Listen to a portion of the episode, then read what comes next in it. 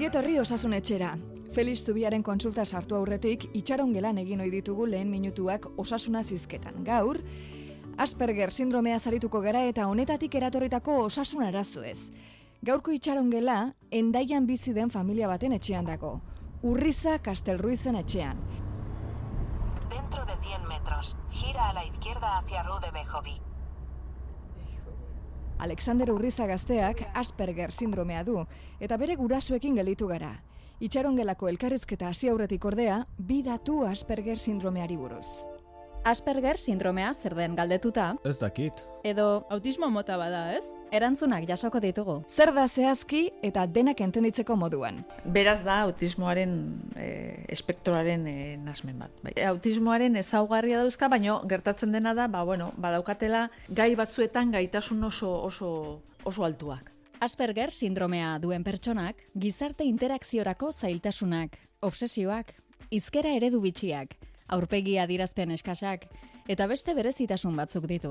Asperger sindromea duten aurrek askotan zailtasunak dituzte besten gorputz hizkuntza ulertzeko. Baino gero bestalde, ba, daukaten hori ba, autismoaren e, zailtasunak, e, sozializatzeko moduak, e, orduan horrek egiten die, pues, pixka bat, e, ba, zailtasunak naiz eta arlo askoet, edo batzu, batzuetan gaitasun altuzko pertsonak izan, ba, beste batzuetan ba, gelditzen dira motz. Baina autismoa da edo ez da? Autismo eta Aspergerren arteko ezberdintasun nagusia da, autismoa duten pertsonek hizketan atzerapenak dituztela, eta Asperger dutenek ez dutela atzerapenik hizkuntzaren garapenean. Autismoa duten pertsonek ez dute harreman sozialak izateko interesik. Aldiz, Asperger sindromea dutenek beste pertsonekin harremanak izan nahi dituzte.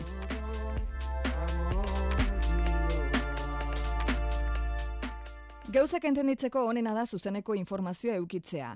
Asperger duen eh, pertsona batekin edo berekin bizi direnekin hitz egitea alegia. Alexanderreko gehi urte ditu, Asperger sindromea du. Lanean ari da momentu honetan irunen.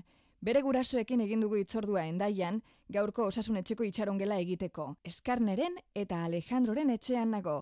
Aspergerraz hitz egin behar dugu. Osasun etxea. Osasunaz, etxetik kanpo.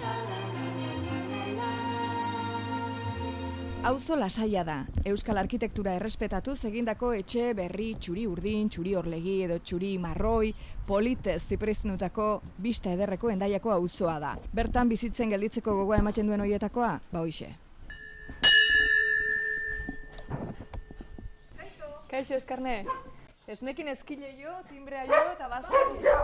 For txakurra, Espanier bretoi txakurrak zaunka hartu gaitu, urduri eta ikaratuta. Ez du ziten, lasai oituena, gaina bretoia da, eh? Familia zoragarri baten etxean sartu behar garela begibistakoa da. Eskarne eta atzetik bere senarra Alejandro datoz txakurrak gu beldurtuko ote gaituen ikaraz. Ez da gerturatuko zutaz, eh? Eo lasai, bauke, txakur, txakurrekin oituta nago, eh? Ber, baina ez du behitzen gainera? Bonito. Etxe txuri marroi ederra da eurena, urriza Kastelruiz familiarena. Igual eguzki da jo, horre? Alexander da, berak esan ohi duen bezala, neurotipikoa ez dena, alegia, Asperger sindromea duela. Eta hortaz arituko gara gaurko osasun etxeko itxarongelan. Itxarongela etxearen atzekaldeko ataria izanen da. Ez, eskerrik asko. Ez. Mutxa bat? Zer da komutxa bat? Azmakizun berri bat, ez dakizea... Bueno, ni gauza berriak probatzaren alde, bai. Erdi bana egin dugu. Vale, Baina ez du alkoholik, ez?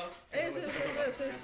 Nik ez dut alkorik edaten. Osongi. Nik ardoa, bai, berak ez, berak ez. Kombutxa. Komutxa. Konbutxa, edari eferbesente, garratz eta gozoa. Berdea eta beltza den temota bat. Kombucha eta guzti. Nahi bali bazu brotu. Moringa, jengibre, menta... Txakurraren begiradapean hasten dugu elkarrizketa. Alexander ezagutuko dugu elkarrizketa honen bukaeran, baina orain bere gurasoen bitartez ezagutuko dugu bera, eta bere eta familiaren osasuna hitz eginen dugu Asperger sindromea oinarritzat hartuz. Ez dauka, adibidez Alexanderrek ez dauka sozializatzeko, al- baino nola sozializatzen duten. Hori da gauza. E, oso literalak dira, e, ez dute txantxak e, kostatzen zaio ulertzea. Orduan, ba, bueno, ba, ba, jendea beraiekin hitz egiten duenean, ba, gelditzen dira, ba, hori, ba, pixka bat, e, beraien, e, hori, sozializatzeko moduan, gu badaukagu filtro batzuk, haiek ez daukate filtrorik. Bueno, batez ere nik hitz egiten dut, e, Alexanderren e, Alexanderren e, Biota, tu kaferi nahi zu? Prestatuko zute baki bat? Ez, oraindik ez, ez oraingo ez. Alexanderrek dauzka hogeita bi urte, eta diagnostikatuta izan zen e, iru, ia lau urterekin. Iru, eta, baino ia lau urte zuzkan. Eta, eta orduan hori, ba, esaten duzu, bueno, eta orain ze gertatuko da. Eta hori dena ba altzekiten gurasoek Alexanderrek hori zuela esan zietenean. Bueno, ez, ez genekien zehazki, baino entzunda zer, bueno, ba, zeudela kasuak, autismoa, eta hori, orduan bai. Orduan, bueno, behintzat, bueno, karo, nola autismo, autismoaren espektroa oso zabala da, izugarri zabala da, baita aspergerren artean ere oso zabala da, zeren bakoitzak dauzkate gaitasun batzuk, beste bat beste batzuk, beste batzuk sozializazioan ere ba hobeak edo edo ez gutxi dauzkate. Orduan, bueno, orduan imaginatu autismoaren munduan, ba, ba espektroa, orduan claro, lotzen duzu autismoa eta esaten zu ama, eta orain eta orain zer, eta orain zer gertatuko da. E, orduan hori, e, lehenengo hasieratik ja e, bueno, e, ikusi hasi ginenean e, ikusten e, ba, ba, ba zeudela ba zegoela zerbait eta esaten zigun inguru jendeak eta hori eta orduan ba eraman genuen Hondarribiara logopeda baten gana, pedagoga ere bai eta berak egin zizkion froga batzuk eta esan zuen bai ez. Joateko e, autismoaren elkartera e, gautenara eta orduan ja han hasi ginen, diagnostikatu zuten eta bueno, ja Behintzat, eh, sartzen zarenean harremanetan e, elkartearekin, ja ja sumatzen duzu lasait, aber lasaitasun bat. Behintzat e, ikusten duzu inguratuta zaudela, e, lagunduta.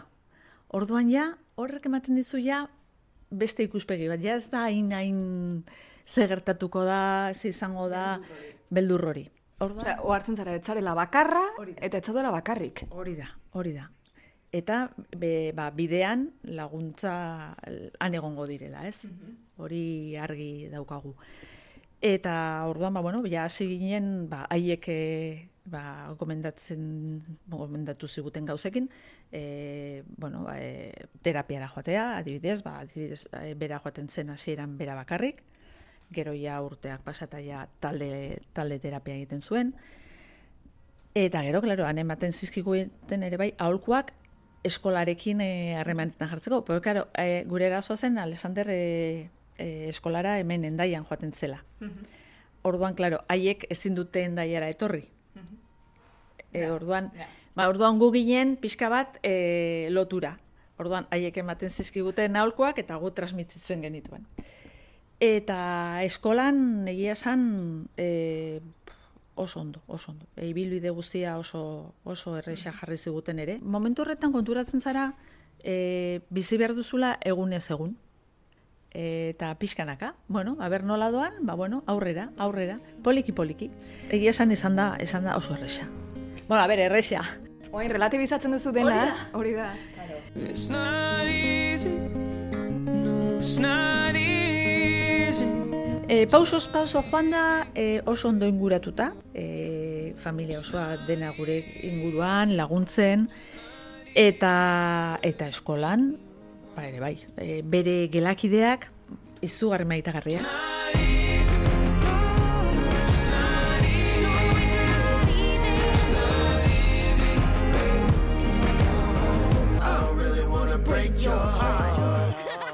Uste dut eh, eskolak eta gurasoak, eh, ikas, bueno, gelakiden gurasoak oso lan ona egin dute eta esplikatu ziot zieten hasieratik Alexander desberdina zela. Mm Bazeukala gaitasun batzu, baina beste batzuetan ba eta beraia konturatzen ziren. Alexander, eske oso azkarra da, izugarri azkarra da.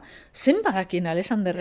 Eta orduan ba pixka bat ere bai admirazio pixka bat, baino bueno, eta gero bazekiten laguntza bertzuela, orduan ba hori pausos pauso Aspergerra ez da gaitz bat, eta ez du tratamendurik. Behar diren gauza bakarrak dira, Hezkuntza eta formakuntza. eta noski bakoitzak lantzen ditu behar dituen alorrak. Bueno, a ber, gero ba, ba, nor, bakoitzaren arabera, ez? Adibidez Alexanderrek e, e, logopedia bereziki ez du hasieran igual pixka bat, gero izan da gehiago lan pedagogikoa, autonomia lantzen. Baina beste batzuk behar dute logopedak, e, bai, e, fisioak eta hori, ba, baina hori ez dago lotuta bere, ez dago beraz lotuta da berak daukalako e, eskoliosi bat, baino ez dago lotuta e, e, autismoaren edo aspergeraren sindromarekin, eh? Osea, hori ez da.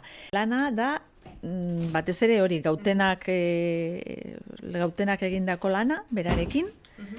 Hori terapiak e, psikologoekin egontzen garai bat ba, ba joaten zela e, astean astean behin gautenara, astean behin e, pedagogaren gana, astean behin e, psikomotrizidadea zenpepera, eta gero, bueno, e, kirola, piztina hasieran, orduan, claro, ziren e, atera behar nuen eskolatik, eraman e, goizetan, ba, adibidez doni baren loitzunera, hasi zen zenpepen, Orduan, bueno, ba, zen pixka bat, ba, hori, baino alde batera eta bestera, eta horrela, ba, pixkanaka, e, ba, aurrera, ateratzea. Eta horrela izan zen heldu egintzen arte, eta orain dagoeneko, hogei urteko gazte langile bat da. Ni ga- lan eguna gaur eh, oso ona izan, nahiko ondo, nahiko ondo esan, bai, e, bai, hemen nago, i, irungo gurakeko langunean, bai. Erreza maitagarria da, bihotzonekoa.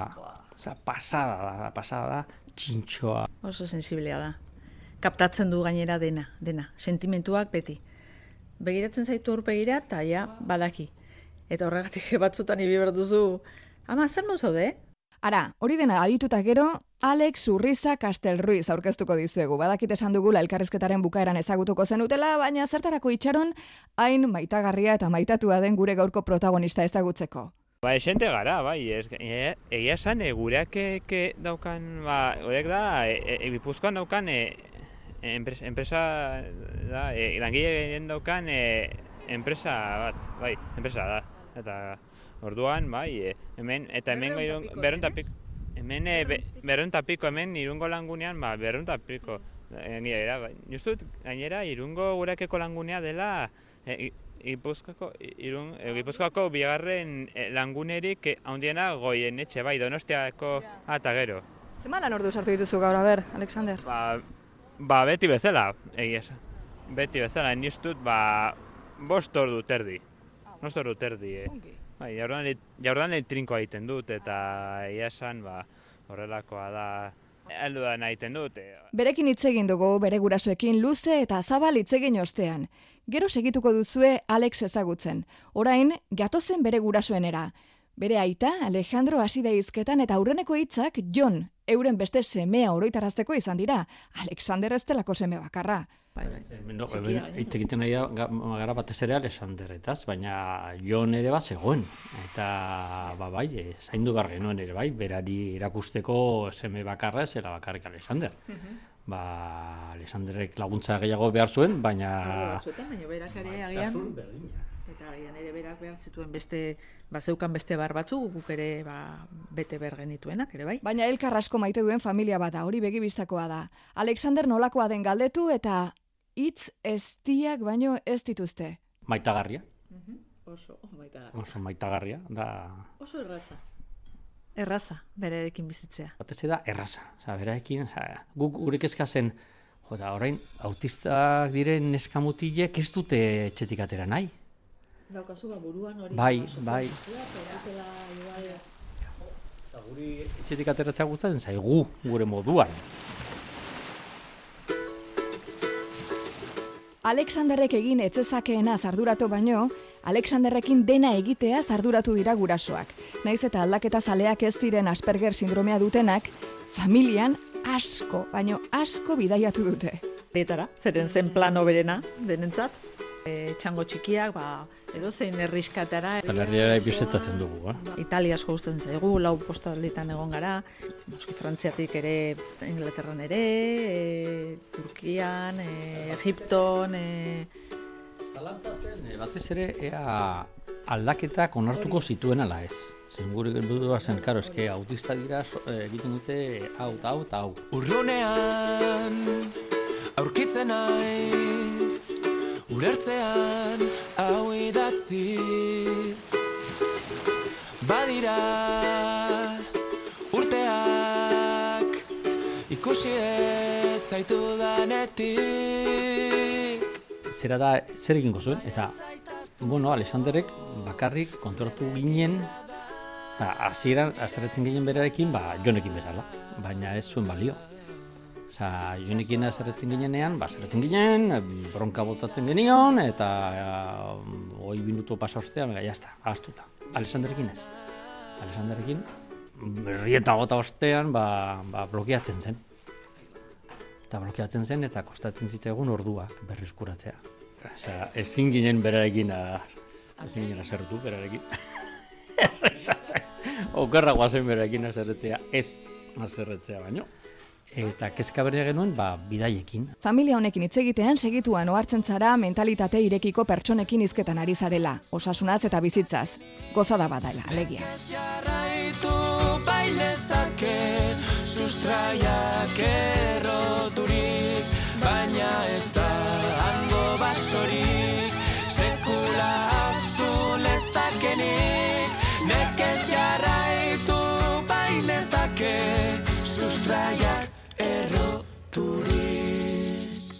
Osasun etxean gaur medikuek bai, baina herritarrek gutxiago ezagutu dugun autismo ontaz ari gara hizketan. Asperger sindromeaz eta jakin nahi izan dugu, ja sindrome honetatik eratorretako gaitzik edo osasun arazorik pairatzen ote den. Imenduetan traketsa da, eroriko asko eukitzen ditu edo ez da bere kasua. Ez. Ez, ez. Traketxa da, zeren ez dauka psikomotorizidadea da, de, dauka desberdina. A ber, korrika egiten, bera atletismora joaten da. bai, badu atletismo. egokitua. Bueno, bai, baina egiten du atletismoa. Orduan, karo, bera korrika egiten du modu desberdin batean. Bera mugitzen da, bere mugimendak, ah, bai, eta korrika egiten du, eh, eta saltoka eta dena. Baina ez da bestek baino gehiago erortzen. Ez da erortzen, ez, ez, ez, ez, keba, keba. Eta txikitatik eta hori ez da erori, ez, ez, ez. Osasun, vamos, dauka osasuna. Ez dakizten bat urte arte esen ospitalera joan larrialdi kasu batea, ba larrialdi, zen, la, oso larria, baina, bueno, gurasok, ba, gurasok da nola garen, batez ere amak. Bueno, behin eraman nuenik eta maieran apendicitis bat zen, ordan, eh, Jon, Jonena. Urrengo gunean, eramaten du, usten dut nik Alexander eskolan, eramaten dut Jon urgentzietara, e, apendizitisa.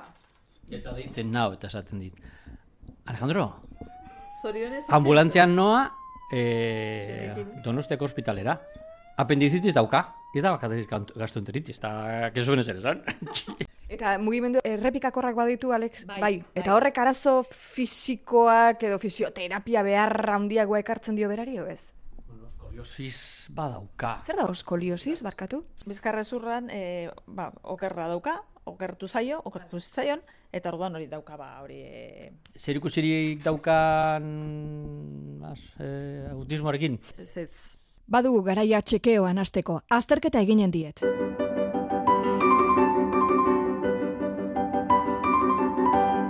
Zemat urte dituzu ez, karne?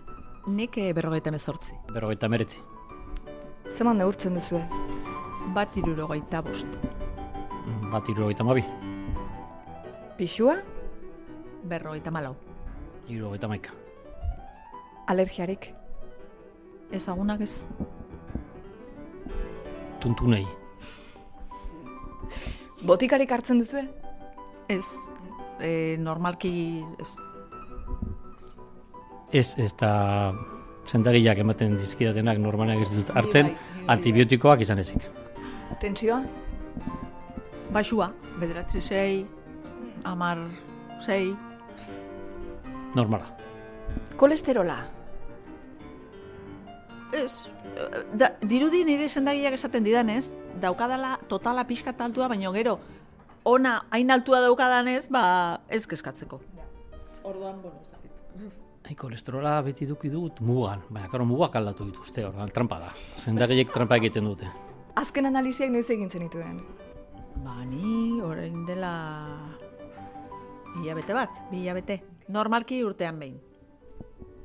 Sei hilabete zazpin ez ondo. Bueno, eta honekin nahikoa. Agurtu eginen ditugu eta Alex ezagutzera abiatuko gara, bere lantokira, orain da eta lanetik ateratzekoa. Baina hori baino lehen, Felix Zubiaren konsultan sartzekoak garenez, ea zerbait esan nahi ote dioten edo dizueten zuei galdetu diegu gurasoei. Bai, nik azpi, azpimarratuko nuke hori diagnostikoa duzunean, hori dena ikusten duzu beltz edo zaila edo baino itxaropena edukitzeko lana dagoela, baino aurrera pausoak dira nik benetan e, nire esperientzia izango ez balitz e, sineste zina ez, baino, baino ez nuke hain errez sinistuko.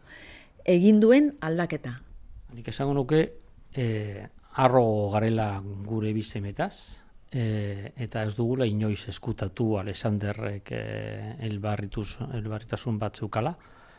E, Behin gogoratzen naiz, Irlandako lagun batek, e, psikiatra, egu baino pizka bat zaharragoa, e, esan genionean e, Alexander e, autista zela, kontratu nintzen e, aurpegi aldatu zitzaiola jarri zen serio.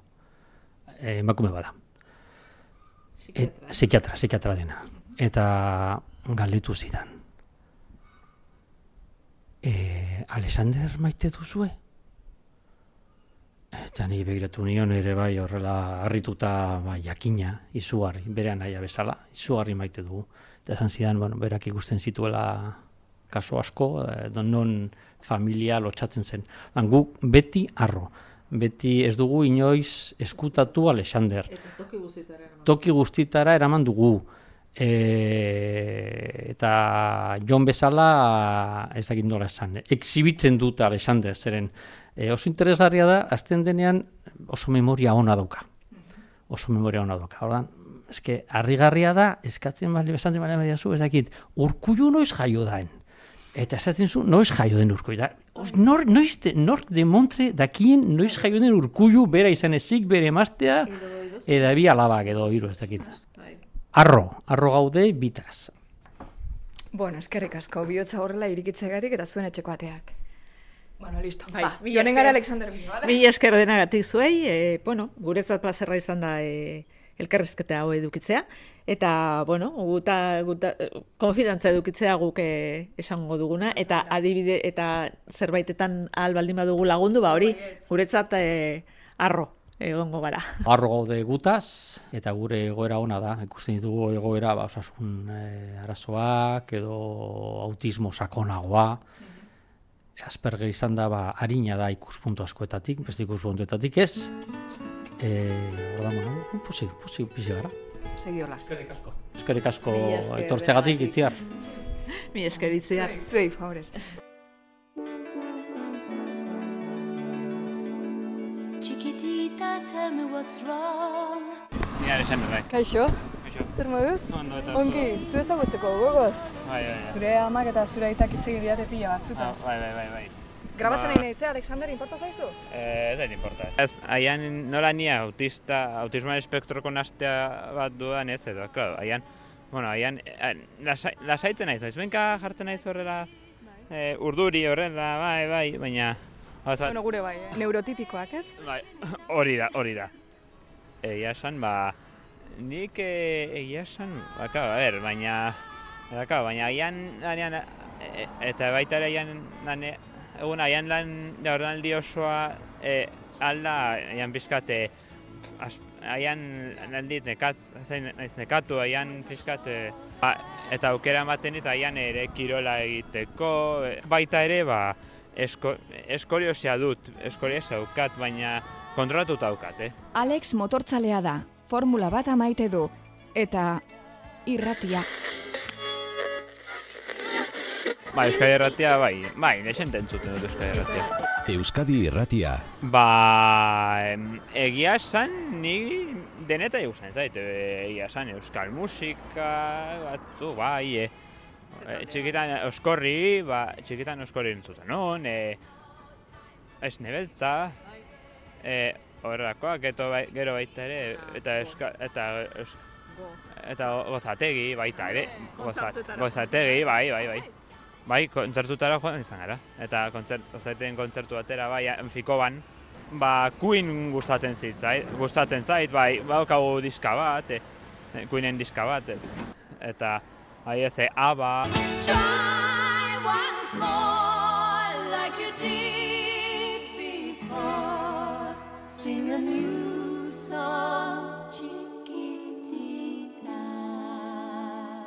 ba, gu Asperger sindromea dugunok, e, ni uste dut, ni baita ere Asperger sindromea e, e, dudala kontsideratzen dut. nire psikologoak esan diana, esan ziren, nire oso izan ziren bera, behak uste zuela nik Asperger sindromean ezagarrek eduki anuituela.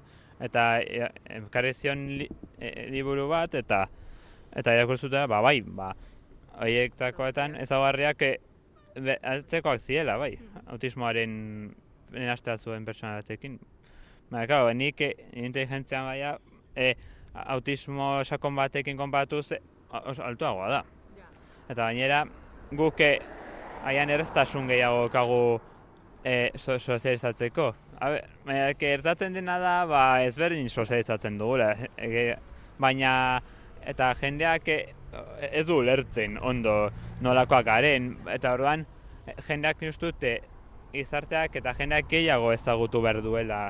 E, e, ez da beharrezkoa dena psikologia edo psikiatria den gauzak ikastea, baina, bueno, baina agian pixkat gehiago, agian e, nolakoak garen, e, da, hori da mm, beste nastea duten pertsona zera, niztasun bat, edo ez e, TOK edo TDAH edo aitasun altuak, edo hori, edo e, enanismoa duten pertsonek, Ja. hori, eta hori. Ba, oso ongi, eskerrik asko. Bai, paseo bat izan da, eh, itza. Besarkada bat. Ez mila esker, agur, beste zure ere bai, agur. Alexanderren gurasoek kontatu digute Asperger sindromea dutenek gaitasun oso altuak garatzen dituztela gai zehatz batzuetan. Badakizu zein den Alexanderrena, Alexanderren ezoiko gaitasun hori? Emeretzigarren mendetik hasi eta gaur arteko edo zein egun, asteko zein egun den momentuan esateko gaitasuna duela. Mila beratzireun eta irurogeita hamaseiko urrean eta iruan jaio zinen. Eta ni uste dut egun hori larun bat azela. Efectivamente. Jo, em, ba bai, eske nik gainera, e, horrelako gauzak kontratzeko, bai, datekin horrela, bi mila eta bateko maiatzen bian. Hori zen, aste artea, Iaia, astazkena. bai, bai, bai, hori, hori da, hori da oso, bai, bai, bai, bai, hori da. Ez dago zerratik. Bat. Zer naiz ni, zer bat ni, errepideko Asperger sindromea zaritu gara gaurko osasun etxeko itxaron gelan. Eskerrak gautenari, eta nola ez, Eskarne Castel Ruiz, Alejandro Urriza eta Alexander Urrizari euren esku zabaltasunagatik eta informazioagatik. Ah, eta for txakurrari, gu ez erasotzeagatik. Si! Azkenean aurreikuspen guztien kontra, for gure lagun eginda.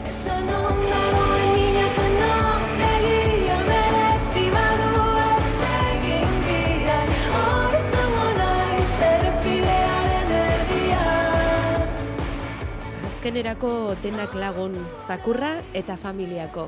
Eta gu geu ere bereganatu egin gaitu Alexander Urrizak hogeita bat urteko endaiarra Aspergerren sindromearekin bizi da.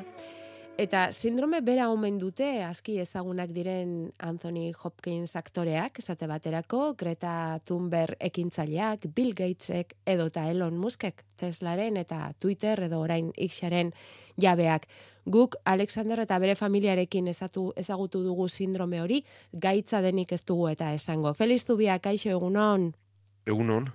Bueno, segituan ekingo diogu entzulen gandik jaso ditugun galderak erantzuteari, badaukagu eta zerrenda luze xamar bat, baina em, jakineko genukena da e, Aspergerren sindrome hau esate baterako eta somatzen duzunean zuk e, bakas honetan aurretan, ez da, Alexander bestela zerbait badaukala, em, ba ez dakit ez, e, ikusten duzunean aurrak e, zerbaiten zantzuak badituela, erresa alda justu Aspergerren sindromea daukala diagnostikatzea. Ez hori ez, baina bueno, e, hauek e, autismoaren taldeko e, gaixotasunen artean sartzen dira. Bueno, ez dakigu Aspergerren sindromean gaitz bakarra den edo asko diren. E, beraiek dutena da, bueno, oso ondo saldu dute ez, Bai. e, arazoak dituztela pertsonen arteko harremanak sortzeko eta mantentzeko eta emozioak adierazteko batez ere Mhm. horretarako. Mhm. Baina ez dute arazorik maila intelektualean eta batzutan e, maila intelektual oso altua izaten dute. Bai. Orduan, eh, harremanak eh, iritsi bitartean hau da, haurtzaro goiztiarrenean behintzat, ez? Aurrak emozioak azaltzeko arazoak dituela ikustea eta harremanak egitea kosta egiten zaiola eh, ikustea eta adieraztea ba, ingurukoi behintzat eh, nekeza suertatzen zaie, ez? Ezkaten esaten, bueno, ba, helduko da, azten denean hobeto hasiko da. E, koste egiten da eta egia da gara izatzen batea bak ez guztietan garrantzitsu dela eta honetan ere bai, ez? Behar den tratamentua jartzeko eta txikitatik e, bueno, ba, alde neurrian behintzat hori harintzeko eta bere bidea egiteko. Bueno, ba, begira, batzuetan entzulen galderei esker ezagutzen ditugu jatorri desberdinetako sindromeak, gaitzak edo dena delakoak, eta gaur itziar alduntzinek endaiara egin duen bidaia honetan ezagutu dugu hurbiletik Aspergerren sindromea. Egun onda izuela den noia, aztu baino lehenago. Goazen kontsultara.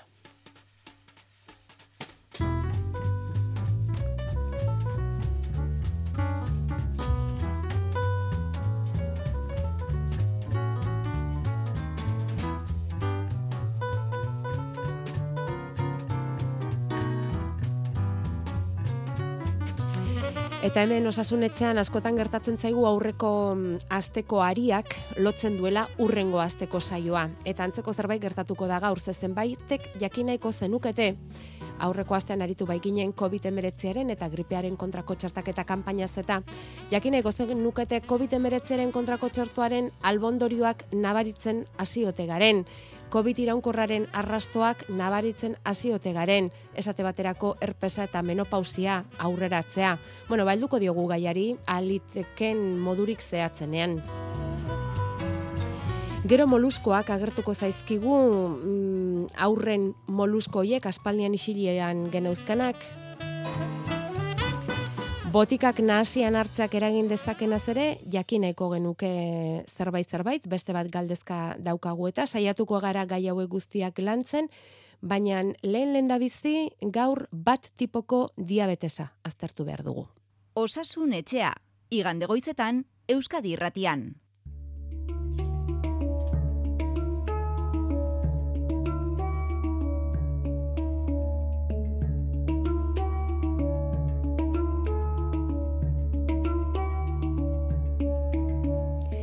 Egunon, beti entzun izan dut osasunetxea, zuzenean ezpada nahieran, eta gaur entzule ez ezik galdetzaile bihurtuko naiz. Izan ere, gure emezortzi urteko alabari, bat tipoko diabetesa diagnostikatu berri-berri diote. Susto handi hartu dugu, eta poliki-poliki oitzen ari gara, ingresaturik ere egon da, eta nola elikadura zaindu behar duen, ze ohitura aldaketa egin behar dituen, denok ari gara ikasten azukre maila une oro neurtzeko aparailua ere jarri diote, insulina hartzera, Bueno, nahiko nuke ontaz hitz egingo bazenute beti dirako oso eskertzekoak Feliz Zubiaren azalpenak eta seguru naiz zerbait ikasiko dugula hortik eta lasaitu ere bai bere hitzak entzunda. Eskerrik asko edurne. Bueno, ez dugu Espainian hitz egin diabetesaz Feliz. Ez, eta, bueno, bat hartetxo bat hartuko dugu gaitzoni buruz hitz egiteko, e, neiko oiko gaixotasuna delako, eta berarekin bizitzen derrigorrean ikasi beharra dagoelako. Hala ere baditugu berri honak, eh? Baina, bai, bueno, bai, ondo. bai, Hola, bueno, e, bai, e, pixka bat kokatzeko, e, gu jaten dugunaren e, ondorenean aktibatzen den organ hori garrantzitsuenetako bat, pankrea edo area da. Eta nik uste ez ezagunenetako bat ere bai e, zabelaren barnealdean jarririk dago, eta e, gu jaten dugun solido hori deusesteko, ba, batez ere bere zukuak behar dira. Bezuku oso oso e, sendoak sortzen ditu, jan dugun gauzako gor hori deusesten joateko. Eta horrekin batera lixerik eta azten denean, e, baita ere jariatzen du insulina. E, insulina, bueno, langer jantzen zelula izeneko ba, zelula batzuetan sortzen da, eta e, insulinak egiten duena da gu jandugun hori, gibelera eraman eta zeluletara eraman. Eta batez ere azukrea zeluletara eraman. E, gorputzaren azukre mailak oso oso e, maila tarte estuan kontrolatuak daude, eta igotzen denean insulina sortzen da zeluletara sartzeko, eta geisten denean glukagona izeneko kontrako bat sortzen da ba, azukre hori ateratzeko eta ez gehiagi geisteko. Diabetes ezaten diogu, nahikoa insulina ez daukagunean, eta bi mota daude. Bat motako diabetesa aurreta gaztetan ematen da, eta autoimmunea da. Oda, defentzak erotu egiten dira, eta gure defentzek deusesten dituzte, hau, eipatu ditugun, insulina sortzaile diren zelula horiek. Eta orduan, bat ere insulinari gabe gelditzen dira. Bi motako diabetes aldiz, heldu izaten da, gezentasunari lotua doa, eta insulina badugu, baina nahikoa ez eta bi motako diabetesean e, pixua jetxita kontrolatu liteken bezala eta batzuetan ia desagertarazi bai, ez guztiz, baina ia ia desagertarazi liteken moduan eta pilulekin tratatu liteke, bat motako diabetesean ez, ez dago bat ere insulinarik, eta orduan azukre izugarri gotzen da, eta e, derrigorrezkoa da insulin hartzea, eta bizimodua erabat egokitzea gertatu segun horretara.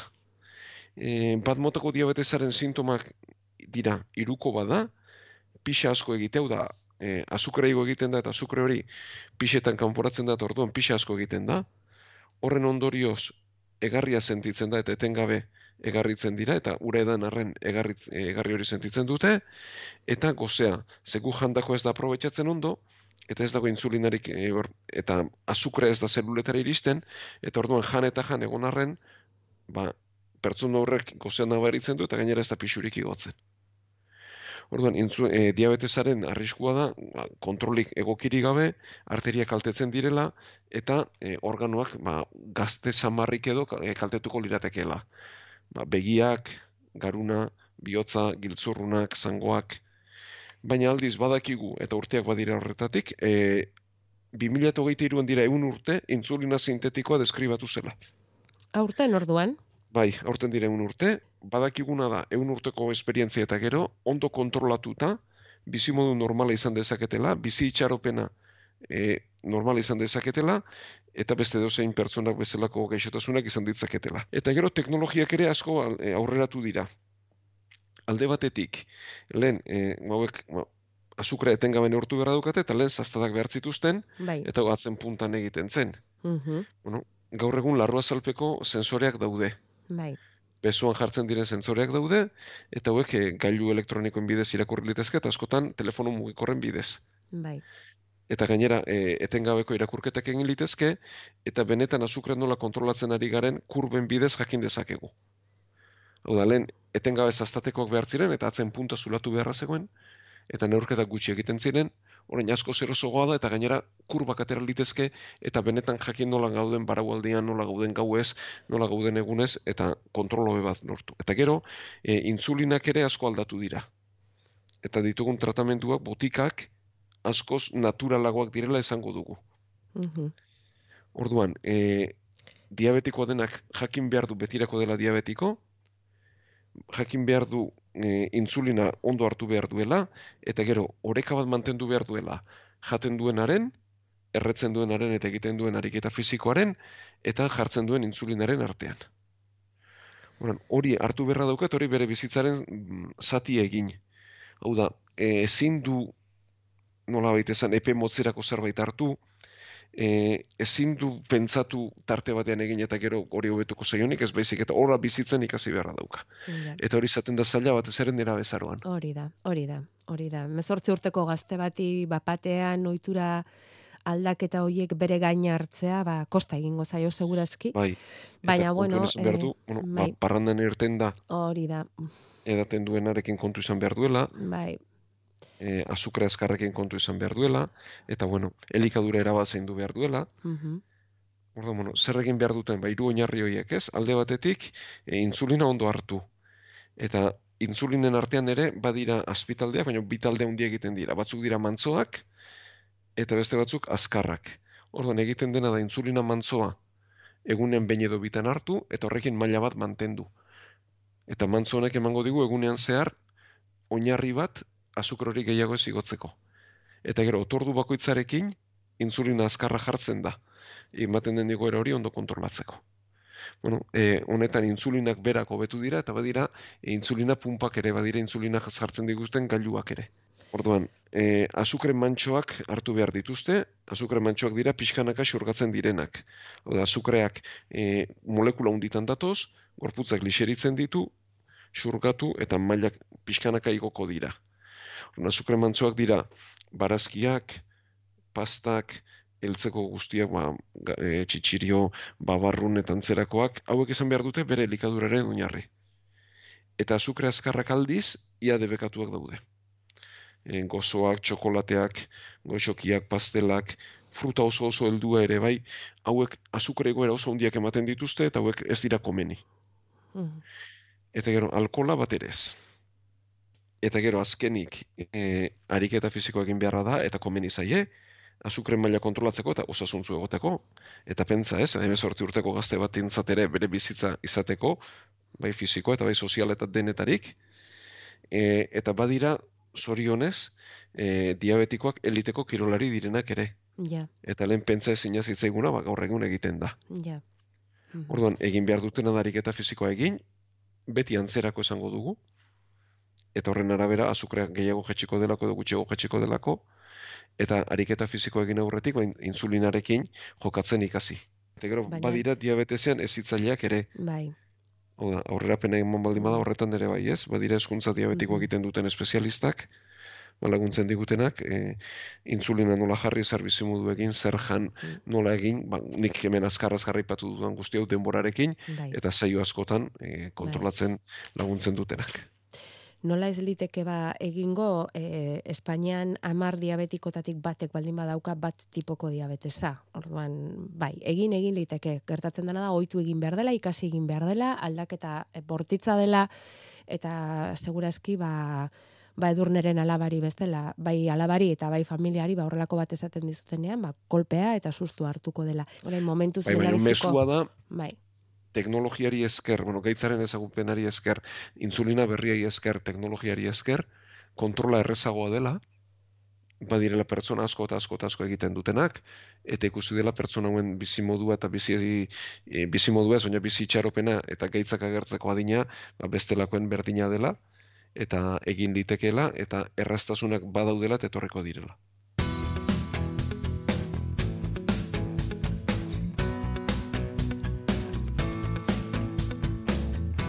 Gure WhatsAppa 688 666 000. Eta hortxe jaso dugu nola lau urteko bilobari moluskoak agertu zaizkion abdomenean esaten digun mezua. E, pikotxu txiki batzuk direla eta berak dio sasi tratamentu baten bidez joan zaizkiola batzuk desagertu zaizkiola baina beste asko zabaltzen ere ari direla hanka eta besoetara. Zer gomendatuko zenioken Felix? Bueno, ba, moluskoak e, virus batek sortutako gaitza dira, bereztan garatxoak dira, ja, garatxoen artean ezberdinak daude, eta hau horietako bada, eta bueno, ba, virusaren izena esango dugu, eta hori entzun da, nik uste zer dagoen oinarrian ulertzea erresa dela. Moluskum contagiosum izena du virusak. Oda, ikaragarri kutsakorra da, eta ukituta edatzen da, bai aur batetik beste gaten gana, eta bai gorputz baten barruan ere. Horren, hau da, norberak eskuekin ukitu, atzen puntekin ukitu, eta gero beste eremu bat ukitzean, ba, moluskuak horrelaxe zabaltzen dira. Eta gero aur baten gandik beste baten gana edatzea ere oso erresa da, batek ukitu, eta ba, nahi gabe beste aur bat ukitu, eta horrelaxe zabaltzen dira. E, igeri leku eskola aldagela mila tokitan edatzen dira. Horren, behin dugunean, garrantzitsu da ez ukitzea, eta hauek e, erretzeko botikak badaude, badira zasi tratamentu berak dion bezala, edo badira e, botikak hauek erretzen laguntzen dutenak ere. Baina garrantzitsua da hori lortu bitartean, eta izaten dira marra eguneko prozesuak ez ukitzea, ze bestela gorputzen zer edatuko dugu eta sekulatzeko sendatuko. Beraz, hori hor- hor- hortxe jarri behartzaio muga, eh? Ba, botika norberak erabakiko du zein botikarekin, baina baina oso kutsakorrak direnez, ahalik eta azkarren muga jartzea komeni, ezta? Bai, eta ez ukitzea, eta zaila da hor txikiekin, ez? Bai, bai. Eta batez ere eskuetan eta direnean, ez? Bai. Bai. Bueno, edo isterren barruan ere, eh, azkenean Bai. eskura izaten, bueno, Bai. beraien biztan direnean, bizkarrekoak eta errezago Mhm. eh, kentzen dira ez dituztelako ukitzen. Hori da. Baina biztan dituzten edo zein ere mutan, eta gainera bat tratamenduarekin batzutan askure pixkat egiten du, edo Mhm. zerbait nabaritzen dute, eta ukitzen hortxe biltzen dira, eta edatzea erresa da bai. Osasun etxea. E, zuei ere gertatuko zitzaizuen, eta askotan segurazki min handiz edo ondo ez handi xamarra denean, pasatzen ez, eta denbora gutxian bi botika edo gehiago diferente hartzea, egoera hobetzeko asmotan. Eta horrek ze ondorio dituen jakin nahiko genuke, Feliz, ze entzule batek eman digu galderarako bidea esanez, pixaren infekzio bat dela medio, bi botika diferente hartu ditu ordubeteko aldearekin, eta ondoren gauean lo dagoela eta urdailean mina sortu zaio, e, berak esaten du eusteko modukoa dela, baina baina min sarkor xamarra ere bai, eta e, bueno, ba, botiken asketa horrek ekarrote dezaken e, galdetzen dizu. Eta noski, kontutan izan da, gure entzulen artean, gaiz kroniko bat duena bat baino gehiago on daitekela eta gaiz kronikoa duzunean hartu behar dituzula egunean hainbeste pastilla batera eta botika nasketa horrek gure gorputzen ze eragin sortzen du. Bai, baina bueno, nik uste e, entzule honen galdera bat dela eta bestea da zuk aipatzen duzun egoera, ez? E, hau bidez botikak hartu eta oso oso ohikoa da tripako min eta botalarria izatea. E, berez hori ez da alergia bat, ez da ez txarra, baina ikus pentsatzen da hau bidez hartzen diren botiken amarretik batek edo hau sortu dezakeela. Oda, edozen botikaren prospektu hartzen badugu eta albondorioak irakortzen baditugu, hau bidez hartzen bada beti, beti, beti azalduko zaigu urtaileko mila, botalarria eta ezina. Bai. Hau ez da ezer e, berezia, eta bueno, kasu honetan bezala, ba, gaitz iragankor bategati baldin bada, ba, hortxe izango dugu. E, berez, hau ez da tratatu behar, hau da, ba, pentsa lau bost eguneko tratamendu badela. Horrelako zerbe gertatzen bazaigu, berez, eramateko moduko baldin bada ez da ukitu behar eta ez da zer egin behar. E, haundiagoa baldin bada eta jasan ezina baldin bada edo ondo ez eragiten baldin badigu, aldela beti, e, urtaila beteta dugula hartu botika hori. Botika gehiena pentsatuta daude urdailaren e, urdaila beteta dugula botika hartzeko. Eta botika asko eta asko pentsatuta daude urdailean desegin eta ondoren aurrera goxeago zurgatzeko.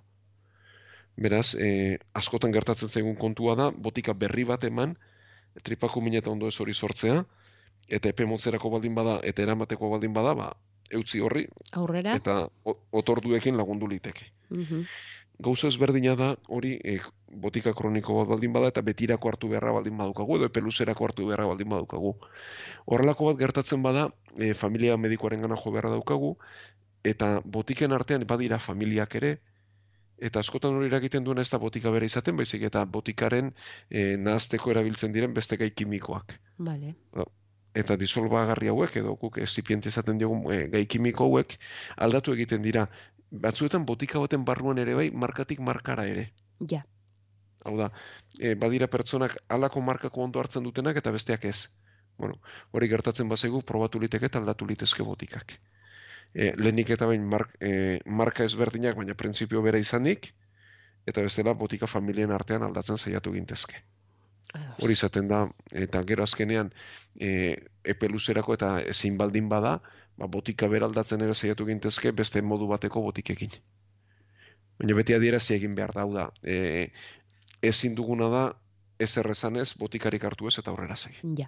Eta importantea, botika gehienak eginda daude gure urdaila beteta dagoenean, babestuta dagoenean hartzeko. Ez hori da, e, kontrakoa baldin bada, baraurik hartu beharreko botikak badaude, esango digute. Esaten ez badigute, beti normalean otorduekin batera hartzeko dira. Gure e-maila osasunetxea abildua eitb.eus.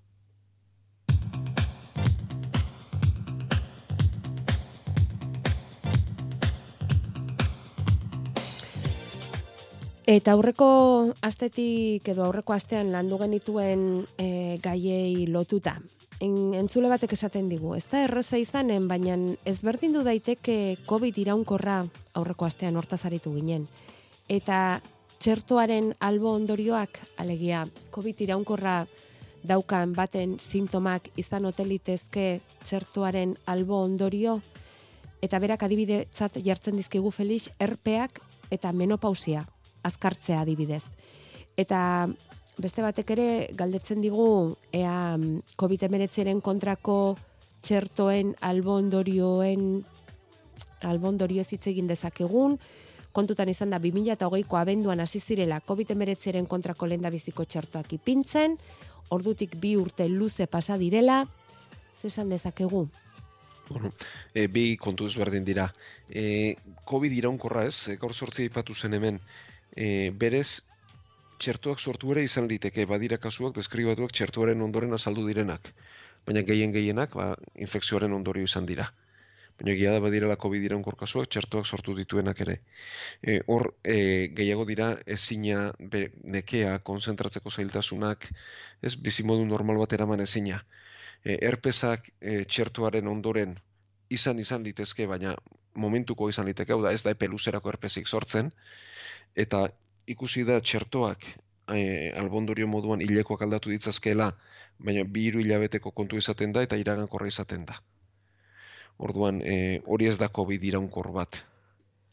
Eta, Eta menopausiaren txertoaren- aurreratzea? E, bueno, orain aipatuko dugu zenbat albondorio izan litezkeen potentzialki, baina bueno, e, hori ere ez dago behintzat gehien gertatzen den kontuen artean. Bai hilekoaren erregulartasun aldatu ditekela, baina hilabete gutxi batzutan, hiru lau hilabetean, eta ondoren itzulgarria den zerbait da. Baina bueno, e, ba, hori ia urte badira koronavirusaren e, txertoak edo lehen probak egiten zirela, e, milioika pertsonak hartu ditugu txerto hauek, eta honi buruz, bueno, ba, badago literatura eta jarraitzen du izaten.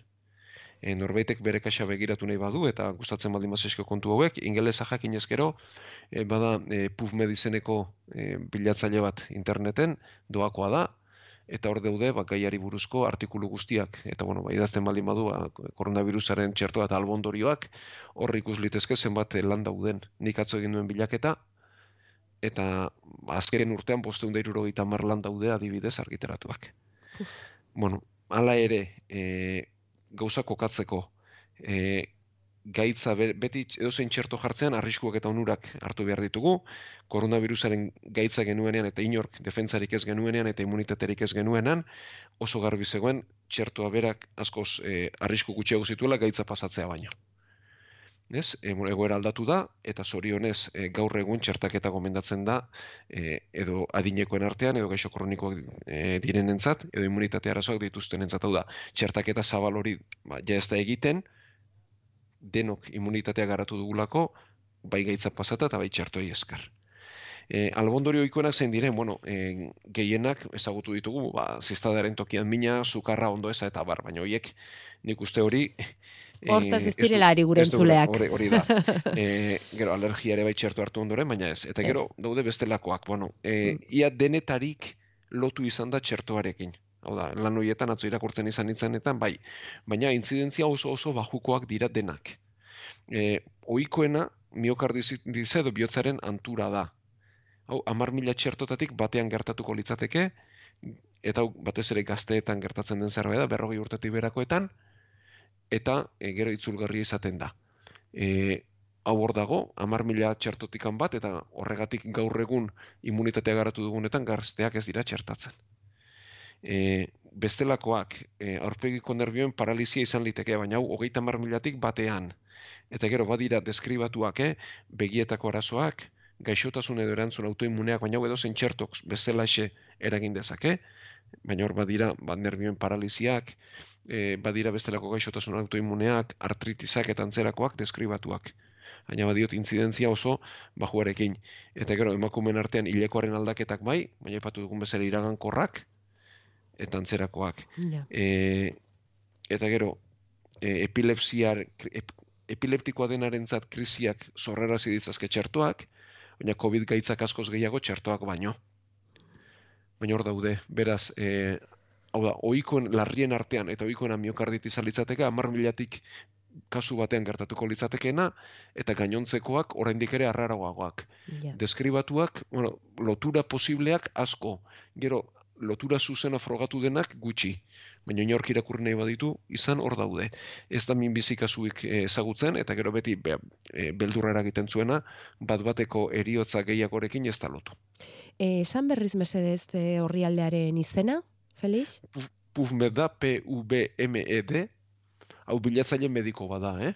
Edo zein medikuntzako gai liburuz sartuta, hor dauzkazu eh, argitaratu diren artikulu guztien eh, ba, bilatzaile bada edo toki bada. Bai, behar bada gehiago sakondu nahi duenak ba, sakontzeko. Ze ez daukagu Sakontzen. sakontzen jarraitzeko denborarik, Felix. Baina, bueno, e, nik uste dut e, eman dituzun titularrekin, momentuz nahikoa dugula, eta gehiago sakondu nahi duenak, ba, hortxe dauka aukera, eta esan duzu, literatura asko dago, eta egiten jarraituko da. Ze, Bai, noski, eta zaintza jarraitzen du, eh? zaintzak jarraitzen du, txertaketak jarraitzen du, eta e, esan behar dugu, bi arrasiko dela Nafarroan hain zuzen ere, COVID eta gripearen kontrako txertaketa kanpaina urriaren amaseian aurrekoan aipatu genuen bezala. Bueno, ba, hau esan da, mm, datorren asterako utziko ditugu erantzun ezinik gelditu diren galderak, bakarren bate pentsatuko du galdu egiten ditugula, ez, saiatzen gara ondo-ondo gordetzen, eta aldugun neurrian poliki-poliki gandero, e, ba, galdera hoiek atera eta hoiei erantzuten, ez da, Felix? Bai noski, e, eskerrik asko denoi, zerrenda luzea daukagu, eta bueno, saiatzen gara edo iritsiera ordenean, edo gaitzaren edo egoeraren larritasunaren arabera, ba, leherago edo berandu erantzuten, baina denak erantzungo ditugu, eta eskerrik asko zuen ekarpenengatik.